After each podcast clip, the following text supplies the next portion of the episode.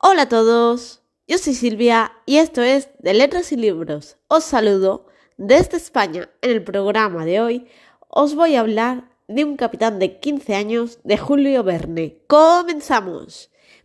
Yo el libro que tengo de Julio Verne pertenece a la colección Hetzel que sacó la editorial RBA, si no me equivoco. Sí, RBA que es de tapa dura y las portadas son las clásicas ilustradas y en el interior contiene grabados originales de las primeras publicaciones que se hicieron de la obra de Julio Verne y creo que también de Hetzel que se publicó bajo este sello.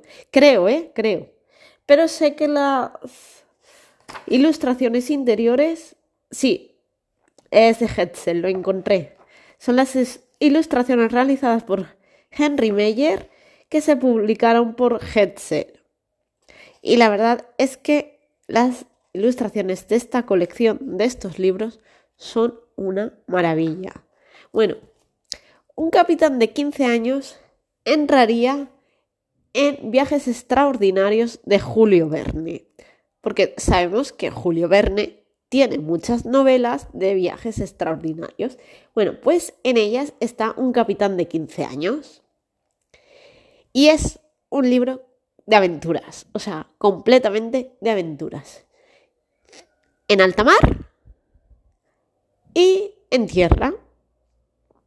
La mitad, o un poquito menos de la mitad, correspondería a las aventuras que le pasan a la gente a los que van en el Pelegrin, que es un barco, es el barco donde van todos los protagonistas, y luego la historia continúa en tierra sobre lo que les pasa a estas personas.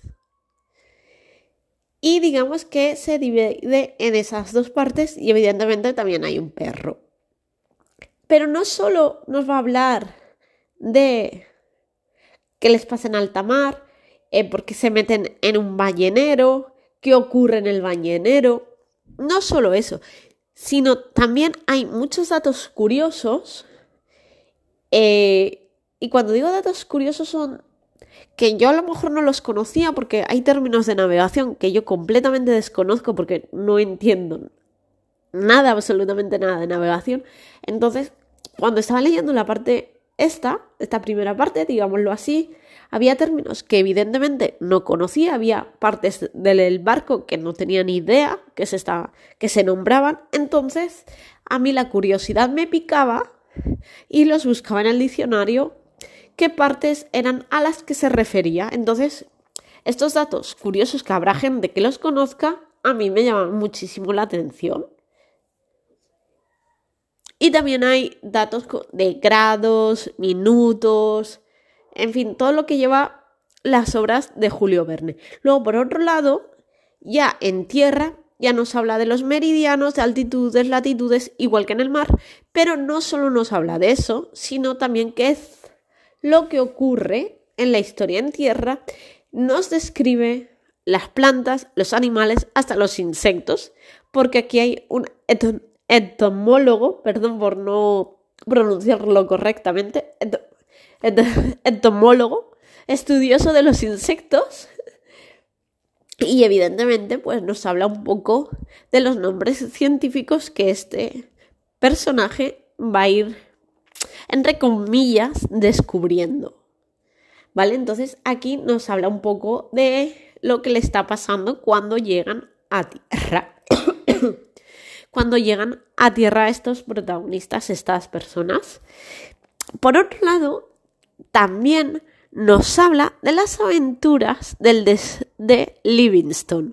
Como todos sabemos, Livingstone fue el que descubrió, el aventurero que descubrió las cataratas de Reina Victoria y recorrió el continente africano en cuatro viajes que hizo y murió en África. Bueno, pues la historia de Livingstone también se desarrolla en un capitán de 15 años.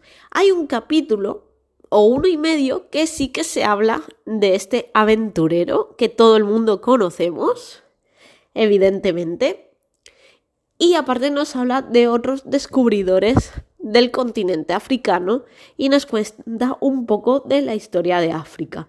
Hay que tener en cuenta que el libro está escrito en el 1873. De hecho, la fecha del inicio es 2 de febrero de 1873. Hay que tenerlo esto en cuenta porque a lo mejor habrá gente, es que eh, se me hace duro porque evidentemente algunas personas a lo mejor se les hace un poco duro cuando se habla de la trata de esclavos negros, porque evidentemente aquí se nombra la esclavitud y se habla bastante y se explica lo que ocurrió en el África Central con la esclavitud y la verdad es que lo cuenta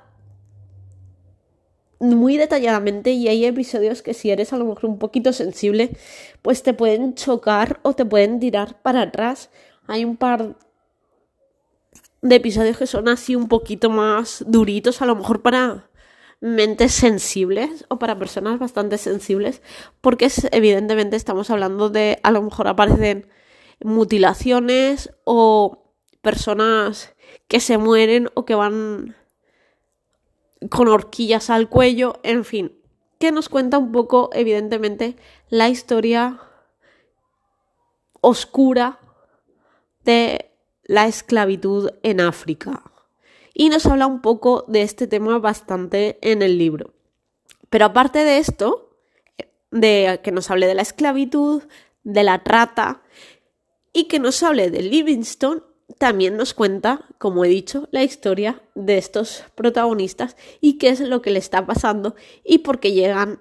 Bueno, ya lo he dicho, ya lo he desvelado, no quería desvelarlo, pero no me quedaba más remedio al hablar del Livingstone, pues todos ya sabemos que estos protagonistas terminan en África por los motivos X que sean y allí se ven en unas situaciones bastante complicadas y complejas que evidentemente tienen que resolver o no tienen que resolver o vivirán o morirán.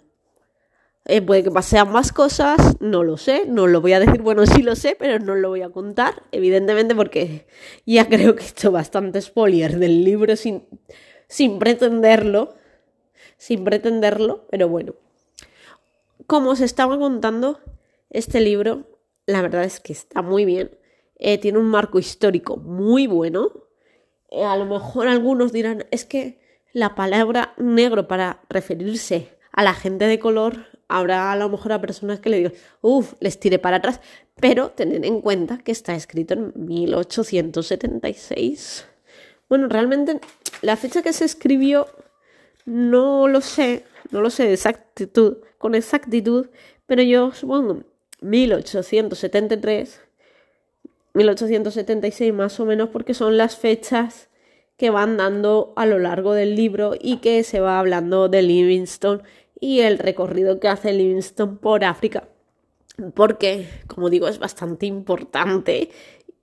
Y ya sabemos que Julio Verne en muchos de sus libros nos va contando datos geográficos, eh, geológicos, y aquí pues nos cuenta, como os he dicho, esta historia y nos cuenta la historia de África.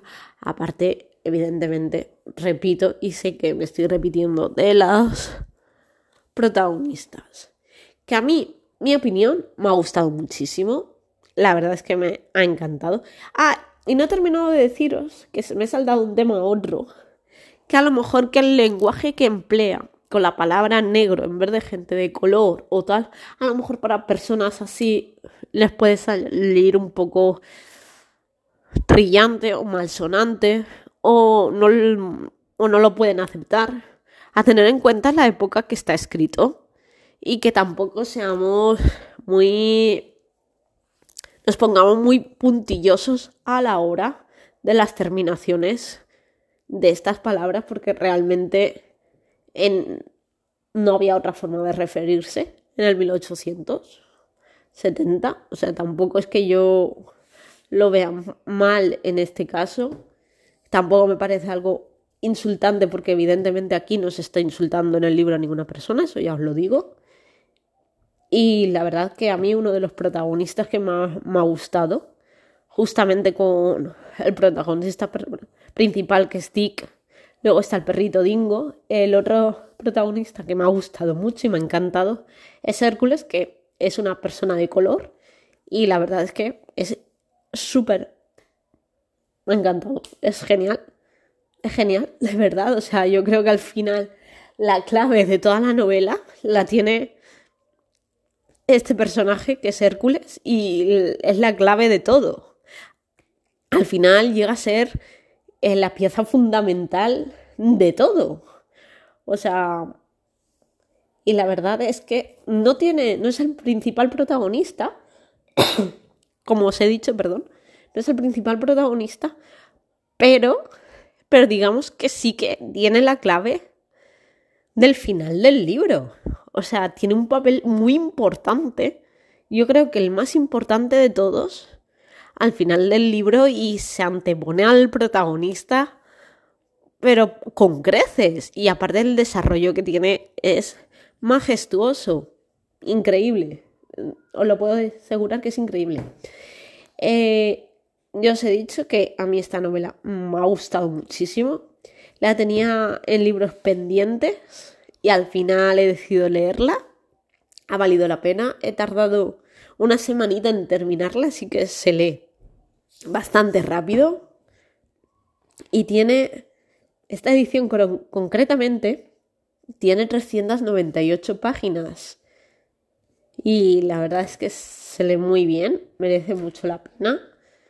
Y lo dicho, que si no conocéis esta obra, más concretamente este libro, y si podéis leerlo, hacerlo porque de verdad está lleno de aventuras, tiene muchos datos curiosos, hay datos históricos del continente africano y la verdad es que es todo un descubrimiento y merece mucho la pena.